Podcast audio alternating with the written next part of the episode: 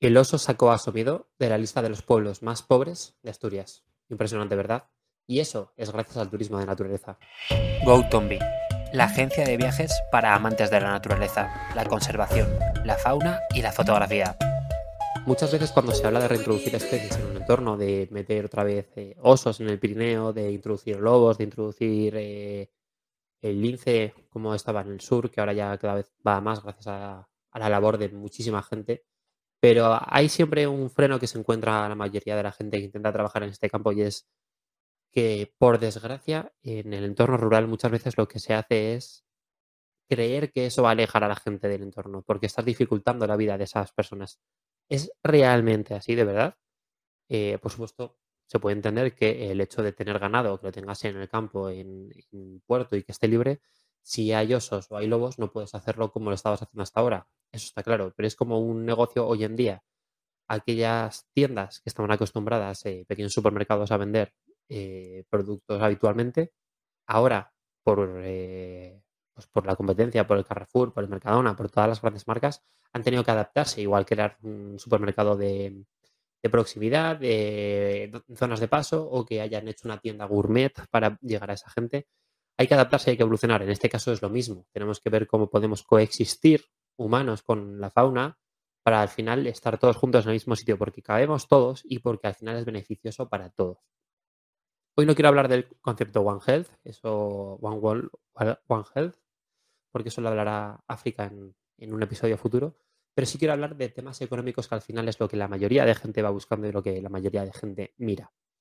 Hay un caso muy curioso en España y es el de Somiedo. Eh, Somiedo es un pequeño pueblo que eh, pues, la mayoría de gente vivía del ganado, de los animales, y realmente no tenían como tal eh, una actividad económica bollante, vamos a decir. Y el caso es que Somiedo eh, estaba hace años en lo que sería, lo que sería no, es en lo que es la cola a nivel de economía de Asturias. Hace 18 años, miento, hace ya, porque estas noticias de hace años, hace eh, más de 20 años, tengo aquí las notas, eh, la renta per cápita de los habitantes de Somiedo era la penúltima más baja de toda Asturias. La penúltima más baja, porque la vida que tenían era simplemente o te dedicabas al ganado o ahí no había mucho turismo. Por supuesto, había gente que iba a ver el pueblo, que iba a disfrutar de la montaña. Desde que se protegió los se introdujo lo que sería el turismo cero. El nivel de vida en este municipio se equipara al de las zonas más industrializadas de la comunidad. Increíble cómo han podido pasar del último puesto al primero. Pero por poner cifras, que igual eh, es lo que más representa, aunque esto ya sería la, para mí, sería la cifra más representativa, la más importante, porque te está poniendo un pueblo que estaba aquí abajo, ha llegado a la cima de todo, y lo cual ya es un logro espectacular. Pero, poniéndonos en situación, eh, datos de hace un par de años. Turismo ingresó el turismo de Osero, perdón, eh, ingresó en Somiedo 20 millones de euros anuales. 20 millones de euros relacionados directamente con el turismo. Eso equipara a 350 empleos directos, es decir, 350 personas están trabajando fijas gracias al turismo del oso. Esos 350 empleos antes, por supuesto, no estaban. Eh, se dedicarían quizá al ganado, se dedicarían a la cría de vacas, de ovejas, de cerdos o de labrar el campo pero desde luego no era para esto. Eh, ni tampoco había tanta gente en la zona. Y eso se representa porque también hay 90 negocios turísticos que lo que han hecho es ayudar a fijar a la gente joven a la, a la zona. Es decir, gente que antes habría huido, se habría ido a la capital, se había ido a otras ciudades, otros pueblos, quizá un poco más grandes, con más oportunidades, hoy en día pueden dedicarse a trabajar en el pueblo en el que nacieron o del pueblo en el que era la familia o donde quieren estar, que es el entorno rural, porque hay oportunidades creadas por el turismo de naturaleza. Yo creo que no es tan malo. Eh, muchas veces, eh, lo que decía antes, eh, hay muchos argumentos, demasiadas, demasiadas ocasiones que comentan que si se reintroduce el oso, el lobo, cualquier depredador, se va a complicar la vida para la gente del entorno rural y se van a ir de ahí. Y estamos viendo que no es así. Este es un ejemplo claro, pero como este hay muchísimas más. Como también está, por ejemplo, en la Sierra de la Culebra, eh, el turismo de, observación del lobo en, Zamora. Y es que, eh, ya reconocido por ellos, por supuesto, desde hace años, el turismo de observación del lobo genera muchísimos más ingresos que la caza. Eso otro tema que ahora podemos comentar. Y de hecho, eh, gente del, pueblo, eh, propietaria de un hotel rural, tengo aquí la noticia, pero no la voy a leer entera por ello. María José Remesa, propietaria de un hotel rural, afirma que si no fuera por el turismo rural de la zona, todo estaría bastante muerto. Y es que es así, porque el turismo está llevando gente a esa zona. Gente que va a hoteles, que llena habitaciones, gente que va a restaurantes, que están pidiendo comida, y gente que está moviéndose por diferentes pueblos dejando eh, dinero en ese entorno rural. Y lo que nos comentaban eh, cuando hemos estado preparando los viajes, hemos estado trabajando previo a sacar esas experiencias, y lo que hemos visto es precisamente esto, ganaderos que están a favor, los menos, y ganaderos que están en contra. El que estaba a favor decía, es que para mí es mucho mejor que venga el turismo, porque yo antes vendía X cantidad y ahora eso se ha multiplicado por 10. ¿Por qué? Porque como viene muchísima más gente, venden muchísima más carne porque hay muchísima más demanda de alimento. Y es algo lógico. Es decir, una vez más, infinitos ejemplos hay, eh, el turismo está llevando riqueza a una zona. ¿Por qué somos tan reacios quizá a decir, vamos a, mm, crear proyectos de, de, conservación, de reintroducción de especies, vamos a tratar todo ese frente Quizá, por supuesto, es algo que es muy complejo. Al final eh, no se puede agradar a todo el mundo. Es verdad que hay que trabajar en varios frentes. Em, uno de ellos eh, seguramente sería el de, por una parte, los gobiernos o entidades políticas ayudar a los ganaderos a readaptarse, a tener las medidas necesarias para que esos depredadores no ataquen a su ganado. Pero también está lo que yo creo que es más difícil de todo, que es la mentalidad. El hecho de que sí que hay una parte que está a favor de ello y hay una parte que está concienciada con que al final que haya un ecosistema con todo tipo de animales hace que haya un equilibrio porque la naturaleza se regula sola, no hace falta que la regulemos nosotros, eh, porque si hay lobos, los jabalíes van a reproducir menos eh, por la presión que generan esos lobos, aparte de que haya algunos que sean cazados por, esa, por esas, esos depredadores.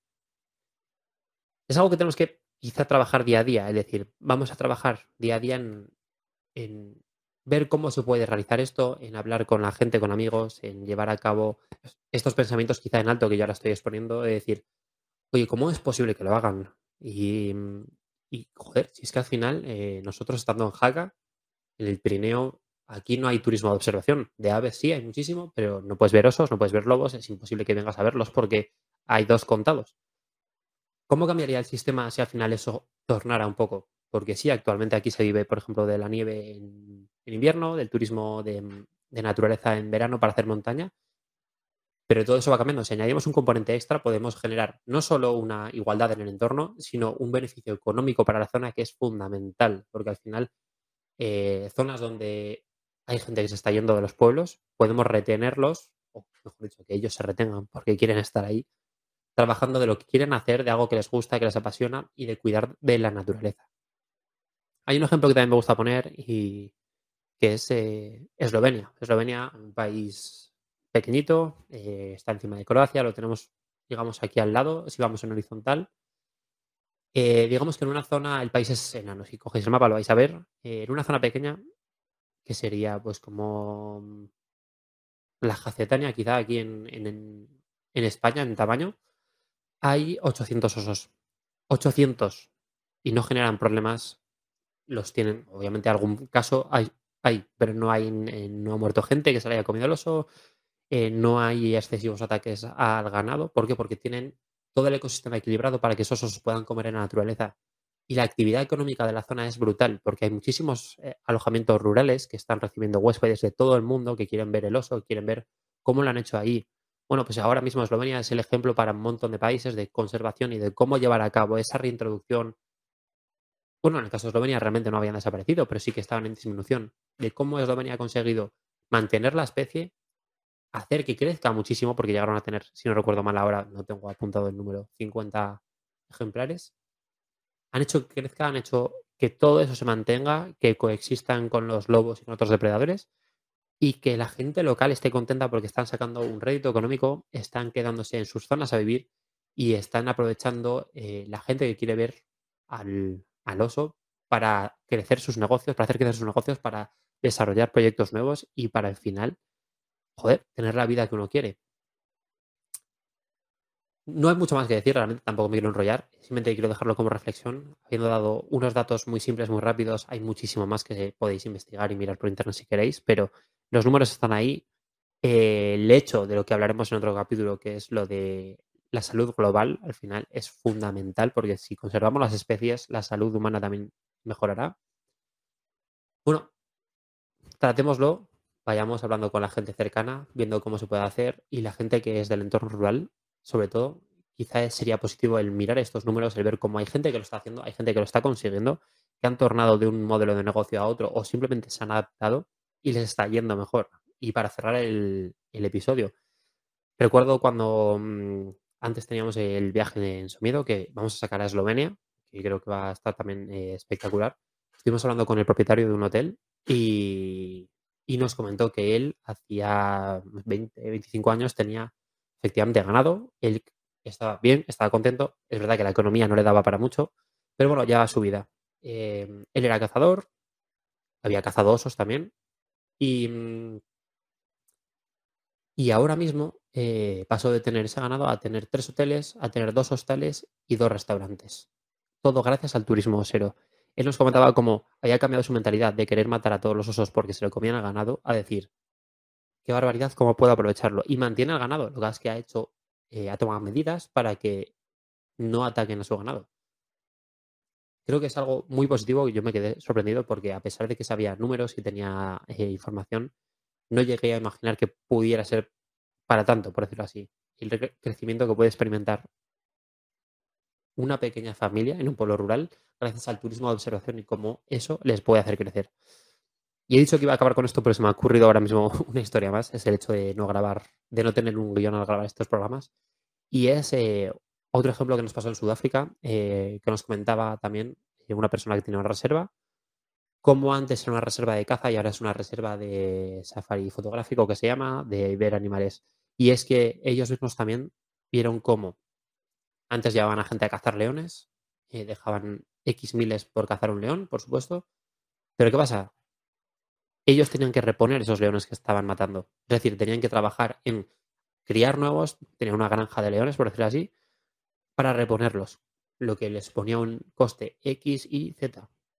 Y vieron cómo cambiar ese modelo de negocio, crear un lodge, crear un sitio bonito, chulo, una piscina, un, un sitio en medio de la reserva donde pudieran alojar a gente de turismo, llevarles a hacer safari fotográfico, es decir, a ver los animales, explicarles cómo eran, les estaba generando muchísimos más beneficios porque eh, primero tenían mucho más volumen de gente, porque había más gente que quería ver a los animales vivos que a los que querían matarlos. Y segundo, porque al no tener que reponer a esos leones, se estaban ahorrando muchísimo dinero al llevar a cabo ese nueva, esa nueva forma de turismo. Por tanto, y ya ahora sí que sí, de verdad lo dejo, trabajemos en intentar mejorar las condiciones para repoblar, para repoblar, para reintroducir especies, perdón, y, y leamos, nos informemos porque es posible, hay muchísimas zonas donde lo están haciendo. Hay un proyecto en Europa que se llama Rewild Europe, que es eh, espectacular y que está funcionando en muchos países, pero que en España parece que en ciertos aspectos se ha frenado. El futuro es posible y el futuro es mejor con el turismo de naturaleza. Muchas gracias y hasta el próximo episodio.